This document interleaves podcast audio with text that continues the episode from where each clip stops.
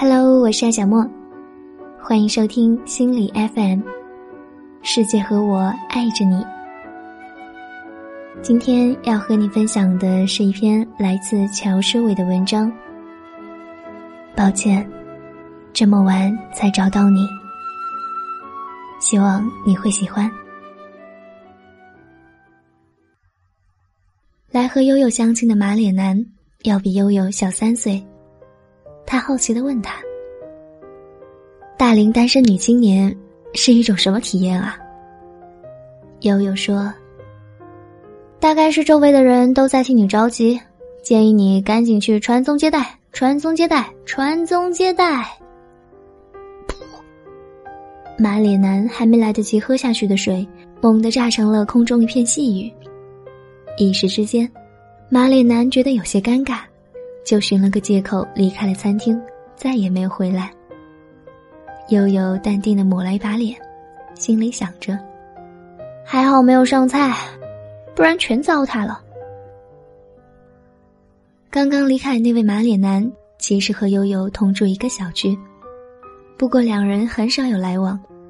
也是父母劝他去相亲，他实在有些不耐烦，才答应和他们安排的这个对象见面。结束以后，他才回到家里，爸妈就号召群亲召开了声讨大会。悠悠爸激动的唾沫星子乱飞。你说说，你说说，你所到之处，男生望风而逃是怎么回事？悠悠妈在旁边也帮衬。就是，对方这么好忽悠的一小伙儿，就这么被你傻逼叨叨的吓跑了。边上亲戚们根本毫无立场可言。一听到悠悠爸妈要留吃晚饭，就不停的附和他们说：“哎，是呀，是呀。”当时，悠悠被念得头晕脑胀，感觉有五十六种语言在他耳边汇成一句话：“你快结婚，你快结婚，你快结婚呐！”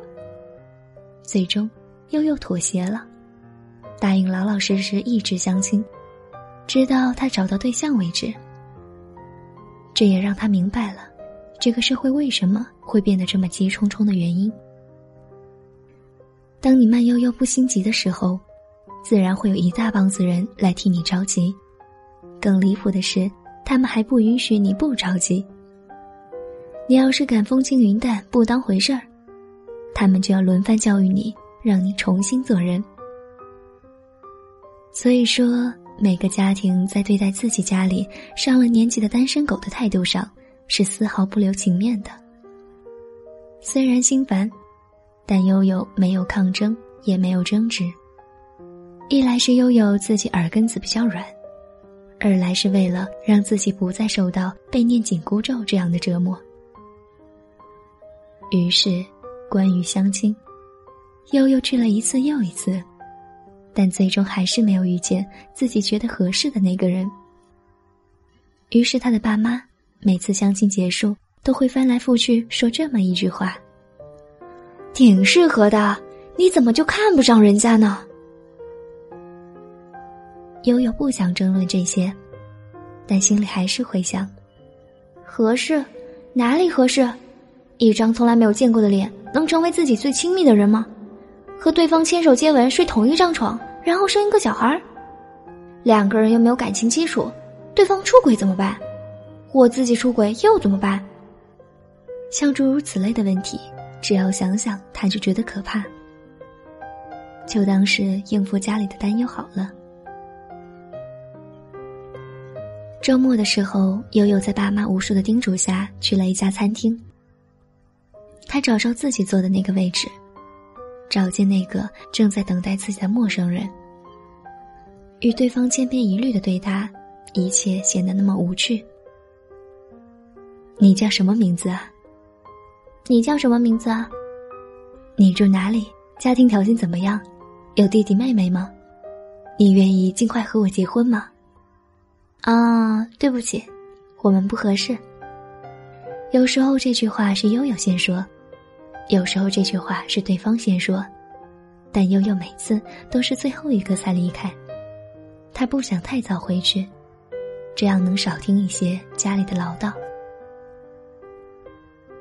他一个人靠在沙发椅上，长长的叹息。为什么遇见一个喜欢的人会这么困难呢？而且这么难的事情，偏偏还必须得去干。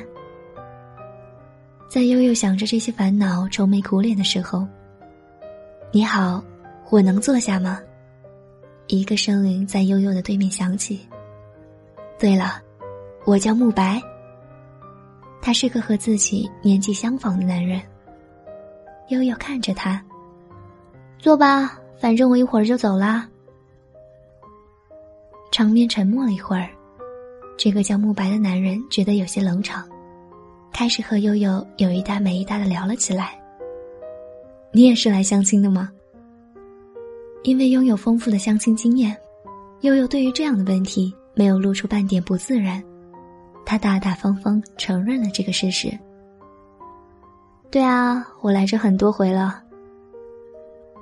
慕白继续追问：“来了这么多回，你就没有遇见一个合适的？”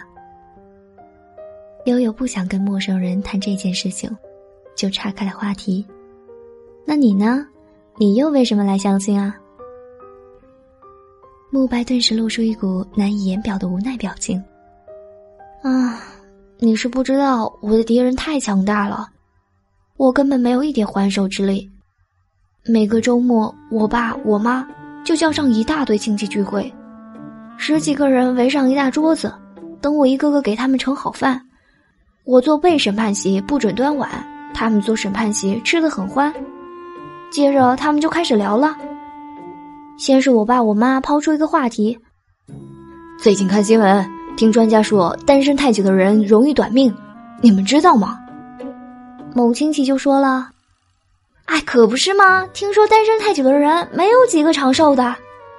某亲戚也说了，还不止呢。听说单身太久的人会染上疾病，什么癌症啊，什么心血管疾病、脑膜炎呢。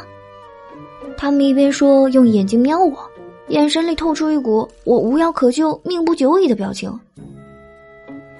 慕白才说到这儿，悠悠忍不住捧腹大笑：“哈，你呀，你呀，也够倒霉的。”后来呢？后来呢？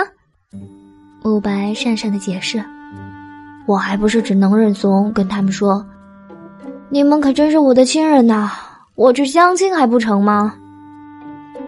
他们见目的达到，形势一片大好，当着我的面又高兴的多吃了一碗饭。那些长辈们为了自家后代的繁衍，真的是煞费苦心，连这样的恐吓手段都使了出来。悠悠突然有一种相亲遇知音、喜不自胜的情绪在滋长。这还是悠悠第一次遇见和自己这么同病相怜的人。他改变了自己要离开的决定，他还想留下与慕白唠嗑聊会天。于是他喊服务生点了一些甜品点心与慕白分享。毕竟我们也是第一次认识，讲讲过去吧。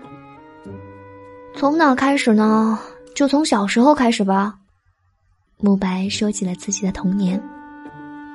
小时候我特别爱漂亮，经常对妈妈提出很多要求。有一次我说：“妈妈，我想穿你那件好看的花裙子。”我妈就严厉的告诉我：“不行。”我有些不死心，就继续问他：“那我长大了能穿吗？”没想到我妈一下子就火了，抽起衣架追了我好几百米。最后被他逮住了，他一边打一边骂我：“你究竟知不知道自己是个男的？你究竟知不知道自己是个男的？”我就是在这样的教育环境下长大，所以我今天才能幸运的坐在你的对面，而不是和一个大男人在角落里搂搂抱抱。悠悠想要绷住脸，但还是熬不住了。你妈打得好，你妈打得好。慕白尴尬的摸了摸鼻子。不许笑了，该你说了。好，我说，嗯，我说。附近听到动静的客人有些奇怪的望了过来，他才将自己的笑声强忍下来。悠悠摇晃着杯子里的水，看着被他弄出来的小漩涡。大概是这样，我出生的时候，我爸妈还有亲戚好友都来看我，都说我长得很健康。当时我有个表哥，我出生那年他才刚满十岁，他没有跟着妈妈一起来看我，但他心里还是很好奇我的，所以当他妈妈回家以后，他就缠着妈妈问：“怎么样啊，表妹怎么样啊？”没想到他妈妈回答：“挺好的，白白胖胖，就是长得有点丑，就是长得有点丑。”这件事直到现在还被亲戚们拿来笑话我。两人越聊越投机，因笑声太大，被好几桌客人当成了神经病。直到日落黄昏，两人在相互告别的时候互留了联系方式。不知道为什么，从这一天起，两人默契的再也没有去参加过聚会相亲。也许是他们潜意识里都有这样一个念头，那就是时间都应该花在对的人身上。于是，在双休的日子里，慕白会在早晨和悠悠一起去公园散步，两个人一起坐一把长椅，凑在一起讨论晚上去哪里吃好吃的东西。两个人已经俨然一对亲密的恋人，但他们都没有将这最后的窗户纸给捅开。有可能是因为他们年龄大了，对待感情都比较小心翼翼的缘故。只是像蜗牛般用触角试探，而当悠悠爸妈发现最近悠悠有反常现象的时候，他们忍不住询问：“闺女啊，你是不是恋爱了？”悠悠娇羞一笑：“还没有呢，不过遇见了一个不错的人。”悠悠爸妈欣喜若狂，悬着的心才稍稍落地，但还不忘叮嘱。不管怎么说，你该出手时要出手啊！悠悠忍不住接着话头唱道：“风风火火闯九州啊！”也许这样说能让爸妈安心，但他知道自己虽然很幸运的碰到了喜欢的人，可心里若隐若现有一种担忧。今天。商业街那里正在举办台湾美食节，悠悠邀请慕白一同前去。他们逛了一圈儿，肚皮也大了一圈儿。就在一棵榕树旁边的小亭子里休息。没过一会儿，悠悠示意慕白看前面。你看前面的女孩。慕白没明白，那个女孩怎么了？悠悠认真的询问他。你有没有觉得他是在等人？慕白盯着那个女孩看了良久。嗯，应该是吧。他一会儿看手机，一会儿看周围的，好像很焦急的样子。悠悠难免想到自身，心情有些失落。你觉得他能等到他要等的人吗？慕白没有回答。只是陪他坐着，一直看着那个女孩。会有人来吗？一个钟头，两个钟头，三个钟头。夜色来临，空中好似蒙了一层灰雾，街灯自动亮了，周围人群也开始变多，熙熙攘攘的从他俩身边走过。而那个女孩直到刚刚才走，她没有等到一直在等的人，好像她离开时还哭了。悠悠有些难过。你看，没人要她呀，多好看的姑娘，为什么她等的人不来接她呢？慕白没有吭声，只是抱了抱悠悠，就转身离开了。后来，悠悠等了一个星期，都没有再见到他。他觉得这段奇妙的相遇，就像用沙子建的城堡，好看是好看，但很容易就坍塌掉。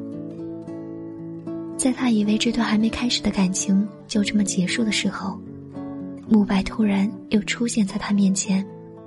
他站在他家楼下，大声喊：“你看，我要你啊！你等的人来接你了。”他有些哭笑不得，也忍不住泪流满面。之后的过程都很顺当，婚期也定了下来。在结婚那天，新娘悠悠对着话筒说：“我们这一辈子都在寻找对的人，有可能你到三十好几都不知道对的人长得什么模样，可是当你真正遇见的时候，你会发现那个人特别顺眼，眉毛、眼睛、鼻子、嘴巴。”都刚刚好，笑起来那么好看，正好知道对方也在喜欢你的话。天哪，这个怎么看都看不厌的人，以后就是属于我的啦！主持婚礼的司仪笑着将话筒凑到新郎的嘴边：“那你有什么话想对新娘说的吗？”抱歉，我这么晚才找到你，你没有着急吧？